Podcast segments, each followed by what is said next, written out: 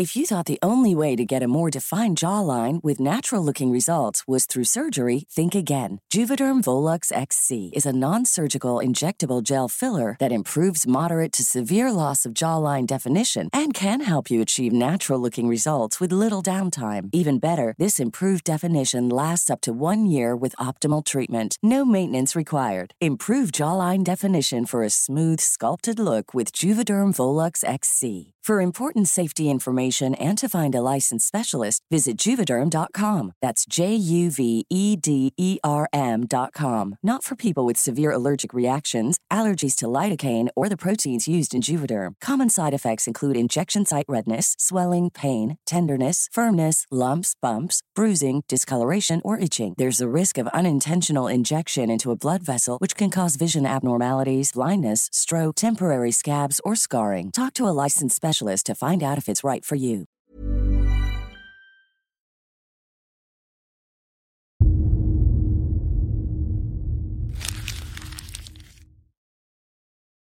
Seguirle el ritmo al país no es cosa fácil, pero en este espacio intentaremos, semana a semana y en 25 minutos, comprender juntos lo que sucede en el territorio que habitamos. Esto es Semanario Gato Pardo y yo soy Fernanda Caso.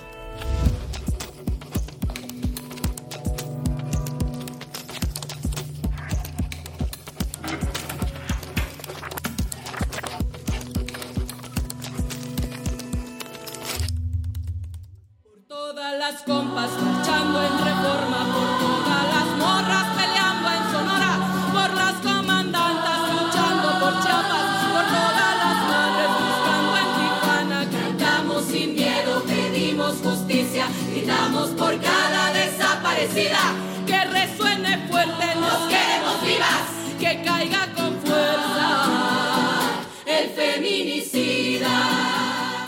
Esta canción, llamada Vivir sin Miedo, de la cantautora Vivir Quintana, se ha convertido en una especie de himno para la lucha en México que se conmemora hoy, 8 de marzo, Día de la Mujer, dedicado al movimiento por la equidad, a la exigencia de paz y justicia ante la profunda violencia que se ejerce contra las mujeres todos los días. En la junta editorial de Gatopardo que tuvimos la semana pasada, nos preguntamos cuál sería la forma en que este espacio podría abonar a la conversación que busca construir un país más justo para todas y todos. Decidimos que no intentaríamos abarcar todos los temas de los que se puede hablar en este día, y que en cambio sería mejor elegir uno solo y abordarlo a profundidad. Fabiola, quien es parte del equipo de investigación del podcast y está terminando su tesis de licenciatura sobre feminismo, sugirió lo siguiente. También me agrada la idea de los grupos vulnerados, o sea, trabajadores del hogar. Hay organizaciones en Twitter de trabajadores del hogar que justamente pelean por sus derechos. Así que de eso, de la historia, las cifras, las injusticias y los pendientes en la lucha por los derechos de las trabajadoras del hogar hablaremos en este espacio. Pero antes de entrar en ese tema, vamos de regreso a la Junta Editorial, donde también comentamos otras noticias relevantes de esta semana. Bueno, el tema que tiene que estar es lo de Michoacán, que es una cosa tremenda. Sí. 17 ejecutados en un velorio. El terror del narcotráfico sigue acechando a Michoacán. El pasado domingo 27 de febrero, un grupo armado fusiló fuera de un domicilio a 17 personas que asistían a un velorio en el municipio Marcos Castellanos, en el estado de Michoacán. Esto se dio a conocer gracias a videos publicados en redes sociales, donde se observa a un grupo de personas alineadas contra una pared con las manos en alto. Esto mientras hombres abrían fuego contra ellos.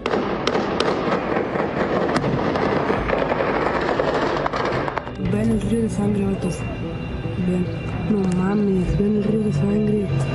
Cuando las autoridades locales llegaron al sitio, varias horas después, este ya había sido limpiado y no se encontró ni rastro de los cuerpos, únicamente casquillos y bolsas de basura con productos de limpieza. Según testigos, la persona que estaba siendo velada era la madre del líder de una célula local del cártel Jalisco Nueva Generación, apodado El Pelón, quien llegó acompañado de 15 sicarios más. Michoacán fue la entidad con más homicidios dolosos en febrero de 2022, sumando ya 246 muertes por asesinato. El siguiente tema lo sugerí yo, en seguimiento a lo que discutimos en el episodio pasado. Probablemente podemos dar un avance de cómo van las cosas en Rusia y Ucrania. Hoy, martes 8 de marzo, se cumplen ya 12 días desde que el presidente ruso, Vladimir Putin, ordenara una operación especial militar en Ucrania. Este es un recuento de los hechos a partir de la semana pasada. Se calcula que al momento hay más de un millón de personas que ya han huido de Ucrania y se estima que la muerte de militares y civiles ya se cuenta por miles. Delegados rusos y ucranianos se reunieron el pasado jueves cerca de la frontera de Bielorrusia en búsqueda de una salida pacífica al conflicto. Esto resultó en un acuerdo para el cese temporal al fuego con el objetivo de evacuar civiles pero el acuerdo fue roto unas horas después con el bombardeo de Rusia a la ciudad de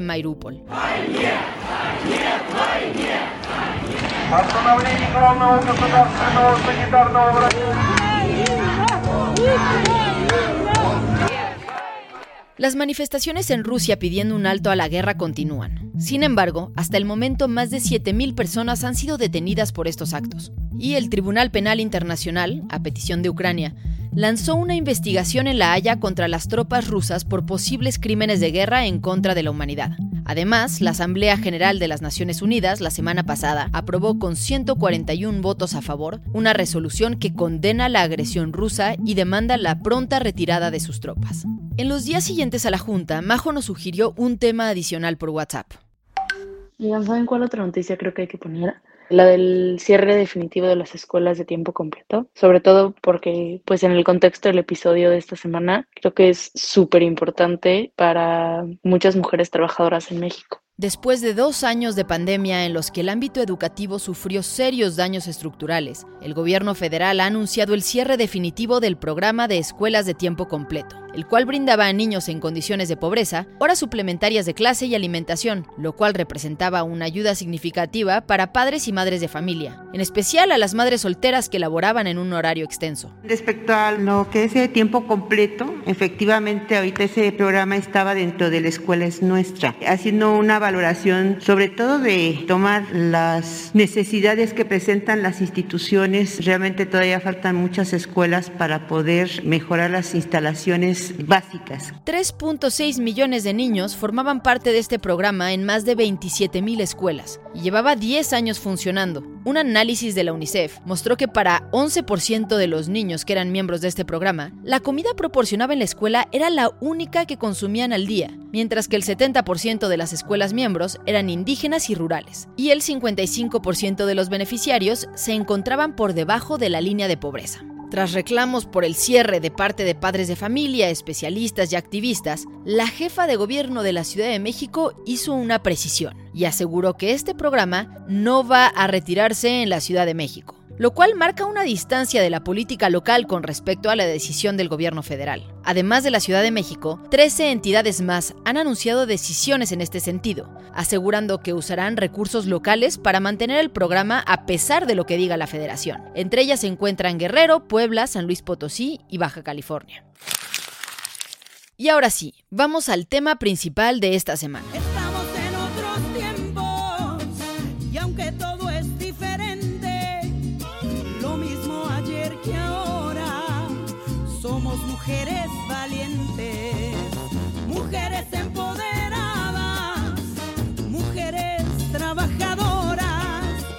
En México existen 2.5 millones de personas de 15 años o más que trabajan en un hogar a cambio de un sueldo, según datos del INEGI del 2019. Para ponerlo en perspectiva, esto equivale al 4.5% de todos los trabajadores del país. El 96.7% de quienes trabajan en casas lo hacen de manera informal. Las mujeres ocupan casi el 90% de estos puestos. Se trata de una cantidad enorme de mujeres. Y a pesar de eso, es uno de los grupos históricamente más excluidos de los discursos feministas, cuyos derechos han sido olvidados y cuyas condiciones laborales han estado durante años en la penumbra en México. ¿Qué ha sucedido? ¿Por qué a las trabajadoras del hogar se les trata tan distinto que a cualquier otro empleado en el país? ¿Es esto legal? ¿Y qué se está haciendo para mejorar sus condiciones laborales? Bueno, pues para responder estas preguntas, Majo, Fabiola y yo, que somos el equipo de investigación de Semanario Gato Pardo, nos dimos a la tarea de buscar datos y entrevistas que nos permitieran entender la lucha y los pendientes de este movimiento. Pero antes de empezar, ¿de dónde viene la tradición de contratar empleadas en los hogares? Bueno, pues en México, los primeros registros de trabajo doméstico se encuentran en la época colonial.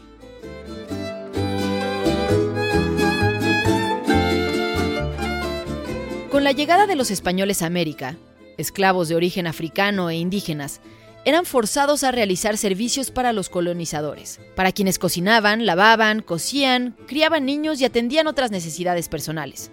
A cambio, recibían únicamente alimentos y un lugar para dormir. Hacia finales de la colonia, la servidumbre, como se le llamaba en esa época, empezó a retribuirse, además de la comida y techo, con un pequeño sueldo, lo cual hizo que el número de trabajadores de cada hogar se convirtiera en un indicativo de la clase social. En ocasiones, el número de trabajadores que vivían en un hogar podía rebasar al número de integrantes de la familia. Jaime, Sí, señora. el niño tiene sed y no hay naranja. Las condiciones de vida para los trabajadores eran muy malas. La comida que se les proporcionaba era de mala calidad y su espacio para dormir solía ubicarse a un costado de los establos o cocinas. Estos comportamientos se perpetuaron y permanecieron incluso después de la independencia de México con las nuevas élites económicas. Y no fue sino hasta la Revolución Mexicana que por primera vez se reconoció a las y los trabajadores del hogar en la Constitución. Ahora sí, muchachos. Ya tomamos el poder. ¡Viva la revolución! Sin embargo, en la realidad se siguió considerando a estas trabajadoras, que ya eran en su mayoría mujeres, como de segunda clase. En muchas ocasiones se les seguía pagando únicamente con vivienda y alimentos. En 1931, la ley del trabajo determinó que no era necesario firmar un contrato con ellas, y hubo además una decisión fundamental que determinaría la precariedad laboral de las trabajadoras durante muchas décadas por delante. En 1943, la ley del Seguro Social determinó que la inscripción al Seguro Social de las trabajadoras del hogar no sería obligatoria. Y así, de un plumazo, los legisladores dejaron a cientos de miles de mujeres sin derechos. En los años 50, con la incorporación femenina al mercado laboral de oficinas y comercios, la contratación de trabajadoras en el hogar dejó de ser exclusiva de las élites, pues ahora todas esas mujeres necesitaban ayuda en su doble jornada. Por otro lado, el trabajo doméstico siguió concentrado en las zonas urbanas. Una realidad que permanece hasta hoy en día. Casi la mitad de los hogares que contratan servicio doméstico están concentrados en cinco estados de la República. Ciudad de México, Estado de México, Jalisco, Nuevo León y Puebla. 30% de los hogares se encuentran en la ciudad y en el Estado de México.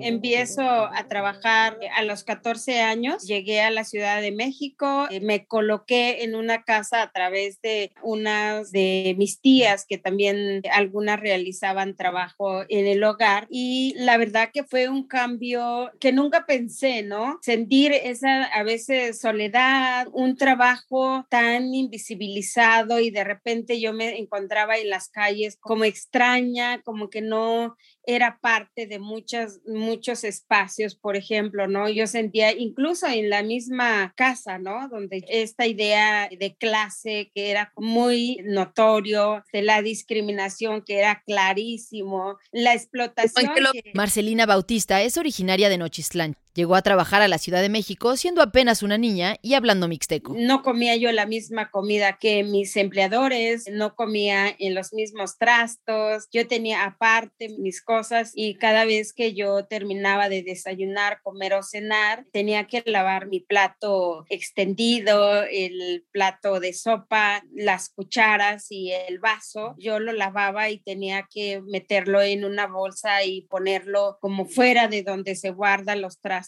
de los, se guardaban los trastos de los empleadores. Estás dentro de un trabajo incluso precario en el sentido de que pues tú puedes matarte eh, las horas, el tiempo, tu descanso y todo en un lugar donde tienen todo, pero tú no tienes dinero o no puedes no tener para tu pasaje cuando las personas que te contratan pues tienen de más y no te quieren pagar lo justo, lo que vale tu trabajo. Marcelina me cuenta que a partir de lo que estaba viviendo, decidió aprender a hablar español y a buscar la forma de continuar con sus estudios formales, que había tenido que abandonar cuando vino a la Ciudad de México. Ahí comenzó, pues puedo decir como la lucha, ¿no? Por cambiar mi situación como trabajadora del hogar y a partir de ahí es cuando empecé a conocer más trabajadoras del hogar porque pues ya yo tenía que encontrar pues con quién discutir este problema, conocer a otras mujeres que justo, ¿no? El movimiento feminista, incluso empecé dando clases de alfabetización a otras señoras en la colonia donde yo estaba viviendo, entonces pues me sentí también útil y me sentí un poco como ya fuera de un mundo del trabajo, del hogar, donde se prohíben muchas cosas. En los años siguientes, mientras seguía trabajando en casas, Marcelina se dedicó a organizar, capacitar y apoyar trabajadoras del hogar sobre sus derechos y la forma en la que su trabajo debía ser tratado.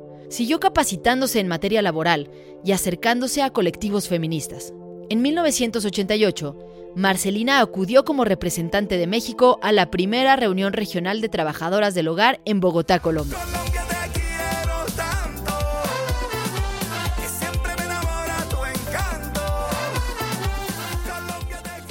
Entre otras cosas, en aquella reunión regional se definió que el término correcto para referirse a ellas era trabajadoras del hogar y no otros sobrenombres como la chica, la señora o la muchacha que ayuda en la casa, pues no se trata de una ayuda, sino de un trabajo como cualquier otro. En los años siguientes, el trabajo de Marcelina continuó de manera cada vez más estructurada. Entonces, en el año 2000, fundó el Centro de Apoyo y Capacitación para Empleadas del Hogar con cinco trabajadoras del hogar que también trabajaban en las mañanas, en las tardes a veces podían. Y para hacer este trabajo, pues necesitas tener tiempo, necesitas tener recursos económicos, materiales, humanos. Entonces, pues era muy difícil porque o seguíamos trabajando o nos organizábamos y lo mismo mis compañeras, no teníamos oficina nos reuníamos en los parques, ahí nos poníamos a platicar entre todas. El trabajo de Marcelina y este grupo de mujeres poco a poco fue ganando visibilidad.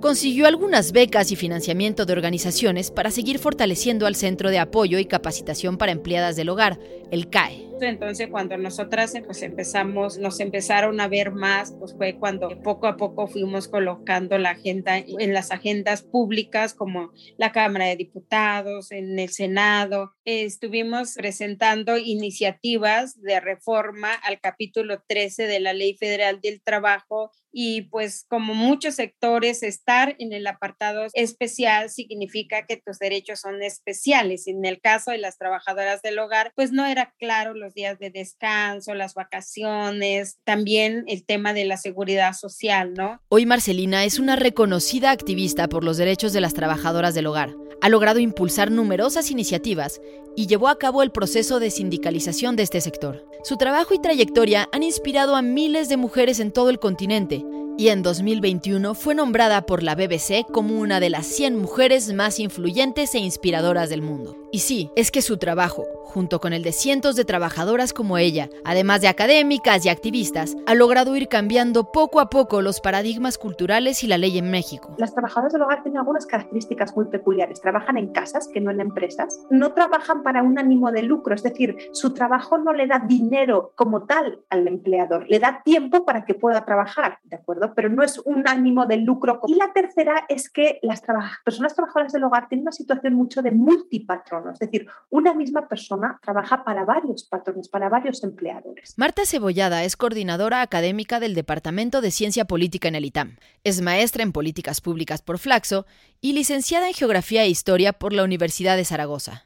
Además, Marta es consultora de la Organización Internacional del Trabajo en materia de trabajo doméstico y ha colaborado desde ahí en el desarrollo de un modelo de seguridad social para las trabajadoras del hogar en México. Finales del 2018 hubo tres cosas que se conjuraron en el mismo momento, porque es verdad que fue como algo mágico, o sea, reivindicábamos todo este tema, pero nadie nos escuchaba y hubo tres cosas que coincidieron en el tiempo y el espacio. La primera fue una sentencia de la Suprema Corte de Justicia en la cual ante un reclamo de una trabajadora que trabajó durante muchos años en un hogar y fue despedida por edad sin ningún tipo de indemnización, reclamó y reclamó y llegó a una sentencia de la Corte. Lo segundo que sucedió y que Marta me cuenta fue algo que seguramente todos ustedes recuerdan. Estamos solas. No importa lo que te digan, siempre estamos solas. la película Roma de Alfonso Cuarón. Se estrenó la película Roma, ¿no? Y entonces la película Roma supuso un debate sobre el papel de las trabajadoras del hogar a raíz de la, uno de los personajes de la película y sobre todo viendo el punto desde empleadora y trabajadora, que eran los dos protagonistas de la película y además con una sensibilidad de Cuarón que retomó este tema como un tema de causa en la presentación de la película, una sensibilidad social. Y a la vez hubo un cambio de gobierno, ¿no? El tercer elemento que se conjuntó fue la llegada al poder de un gobierno cuyo eje de campaña eran los pobres. Era diciembre de 2018 y entonces estaba entrando el nuevo gobierno de López Obrador, que no tenía en su campaña este tema. Sin embargo, al día 5, después de empezar su mandato, fue la sentencia de la Corte junto con, te digo, el ambiente social por la película Roma. Y entonces, digamos que retomaron este tema o lo acogieron muy bien, sobre todo por el antiguo director del IMSS, que era Germán Martínez. Y en tres meses hubo este programa piloto, un programa piloto que fue asesorado por la OIT. Yo fui consultora de la OIT y asesoré al IMSS. Hicieron un programa piloto de unos altos estándares internacionales. Pero demos unos pasos atrás, a la decisión de la Corte, el momento clave en esta serie de cambios recientes. Resulta que una trabajadora, María Rosario Garduño, en 2016 demandó laboralmente a su patrón porque la despidió injustificadamente después de muchos años de trabajar en el hogar. Entre otras cosas, reclama indemnización y la inscripción retroactiva en el IMSS y el Infonavit, lo cual, como ya hemos dicho, en ese entonces no era un requisito obligatorio por ley para los patrones. A partir de este caso, en 2019 la Corte determinó como inconstitucional que la inclusión de las trabajadoras del hogar al Seguro Social fuera voluntario y no obligatorio. Y entonces, la sentencia dicta dos principales medidas, según me cuenta Marta. Uno, la Corte instaba al IMSS a hacer un programa piloto en tres meses, ¿de acuerdo? Con carácter, digamos, piloto durante 18 meses y luego su conformación o su inclusión dentro del régimen general e instaba al Poder Legislativo a cambiar todas las leyes discriminatorias que había en la Ley Federal del Trabajo. Es decir, la Corte le dice al IMSS que debe hacer un programa de prueba, que todavía puede ser voluntario, pero que al terminar ese periodo debe volverse obligatorio. Y por otro lado, instruye a los legisladores a hacer su parte. En abril de ese mismo año, el IMSS lanzó el programa al cual ya es muy fácil acceder. La prueba piloto protege a las personas trabajadoras del hogar con cinco seguros. Seguro de enfermedades y maternidad, tanto para la trabajadora como para su familia. Seguro de riesgos de trabajo, que incluye incapacidad por accidente de trabajo y enfermedad de trabajo. Seguro de invalidez y vida. Seguro de retiro, cesantía en edad avanzada y ahorro para pensión. Seguro de guarderías y actividades deportivas y culturales. Y el 2 de julio de 2019 se publicó en el Diario Oficial de la Federación la reforma a la Ley del Seguro Social que vuelve obligatoria la inscripción de las trabajadoras del hogar al IMSS una vez que se termine el programa piloto. A partir de eso, ya solo será necesario que se apruebe una última ley que define los detalles de esta implementación. ¿Cuándo podríamos esperarlo? ¿Que Esta, en los próximos meses? Sí, sí, sí, sí, antes del verano. ¿Cómo se llama esta cuando este periodo de sesiones? sesiones? Exacto, este periodo de sesiones parece que ya va.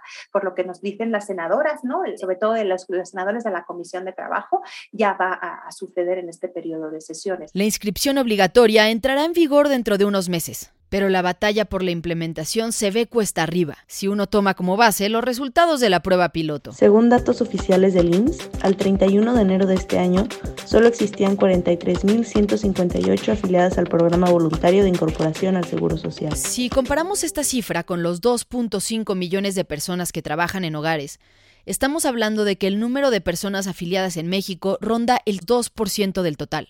Uno pudiera pensar que los empleadores no quieren afiliar a las trabajadoras, porque el gasto del seguro representa un costo muy alto para sus familias, o que tal vez los propios empleadores son trabajadores informales y por tanto no ven la necesidad de formalizar a sus empleadas. Sin embargo, las cifras oficiales dicen otra cosa. Según datos del INEGI, más del 82% de los contratantes de una trabajadora del hogar cuenta con un empleo formal. Los hogares de la capital donde se contratan trabajadoras reportan un ingreso promedio de 41 mil pesos mensuales. El cambio legal va caminando, pero con él tiene que venir un cambio cultural profundo, porque tristemente, para muchos efectos, las trabajadoras del hogar siguen siendo explotadas porque la discriminación y el trabajo infantil se reproducen en los hogares de todo el país, y porque, aunque hoy en día haya muchas leyes que las amparen, hay cientos de miles de empleadores que simplemente se niegan a garantizarles lo justo. Celebramos que hay una ley que respalde nuestros derechos, pero también tenemos que trabajar con nuestros empleadores para que entiendan que gracias a nosotras, a nuestro trabajo, también pueden hacer muchas otras cosas y realizarse profesionalmente, incluso pues pasarla bien con sus amigas y mientras nosotras le hacemos el quehacer, la comida, cuidar a sus hijos y todo. Entonces, para hacer eso tenemos que tener una relación o trabajo y que también, ni modos, la ley dice que es un lugar de trabajo y seguramente si se sigue dando esta situación de violación a los derechos de las trabajadoras del hogar, seguramente habrá inspección en ese centro de trabajo y que con leyes debe de haber, ¿no? Así que si tú hoy, hombre o mujer, quieres acompañarnos en esta reflexión sobre aquellas cosas concretas que podemos hacer por la equidad de género, más allá de exigirle al gobierno, que tampoco sobra nunca, sí hay una respuesta sencilla por la que podemos empezar, y que además, como bien apunta Marcelina, es una obligación. Respetar la ley para las trabajadoras del hogar. Firmar un contrato en el que estén establecidos sus horarios, vacaciones, salario y prestaciones. Otorgar el aguinaldo completo a fin de año. Pagar horas extra y prima dominical. Y sí, aunque todavía no sea legalmente obligatorio, registrarlas en el Seguro Social por Internet, a través del portal del IMSS, que se puede encontrar tan solo tecleando en cualquier buscador las palabras IMSS e inscripción de trabajadoras del hogar. Con esto estamos llegando al final de este episodio, pero no queremos que te vayas sin antes comentar los temas de los que debes estar pendiente esta semana. El próximo lunes 14 de marzo, a la una de la tarde, Gato Pardo estará participando en el décimo Congreso Internacional de Sustentabilidad, organizado por los alumnos de la Ibero. Habrá una charla sobre el número 218 de nuestra revista impresa, dedicada a la crisis climática. En ella participará la directora de la COP26 en México, Diana Ábalos, el editor Guillermo Sánchez Cervantes y el presidente de Gato Pardo, Alejandro Legorreta. Pueden asistir al evento en el auditorio Sánchez Villaseñor en Leibero o seguirlo por internet en cisibero.mx y en las redes de Gato Pardo. Y el día de hoy habrá marchas por el Día Internacional de la Mujer en distintos puntos del país. En Aguascalientes, las colectivas están llamando a reunirse en la explanada de la Fiscalía General del Estado a las 5 de la tarde. En la Ciudad de México, Amnistía Internacional convoca a reunirse en el Ángel de la Independencia a las 4 pm y hacer una parada en la glorieta de las mujeres que luchan en reforma. En Chihuahua Capital, habrá una reunión incluyente a las 16 horas en la glorieta de Pancho Villa y en Juárez la cita es a la misma hora, 4 pm, en el monumento a Benito Juárez. En Guadalajara será a las 6 de la tarde en el Parque Rojo y en Querétaro una marcha saldrá de la Plaza del Estudiante a las 15.30 horas. Muchas gracias por habernos escuchado y gracias también a quienes hicieron posible este episodio. Alejandra González Romo, Guillermo Sánchez y Sandra Barba en la selección de temas y elaboración del guion. A Joaquín León en el diseño creativo. María José Vázquez y Fabiola Vázquez como asistentes de investigación y Pablo Todd de Mano Santa por la producción sonora. Nos encontramos aquí mismo, la próxima semana, en Semanario Gato Pardo. Para la sección histórica de este episodio se usó como referencia el documento Trabajadoras del Hogar, una historia de lucha publicado por el Centro de Capacitación y Apoyo para Empleadas del Hogar, y el documento Personas Trabajadoras del Hogar publicado por el Consejo para Prevenir y Erradicar la Discriminación en la Ciudad de México.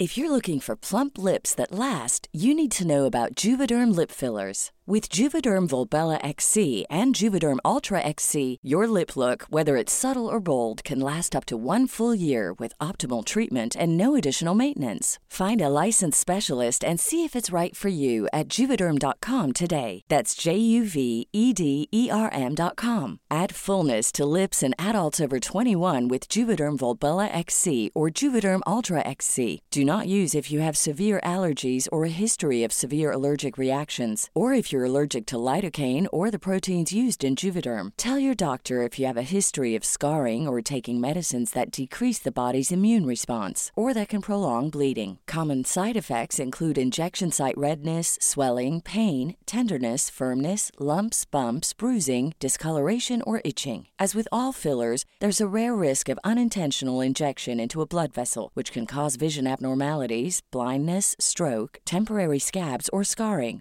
For full important safety information, visit juvederm.com.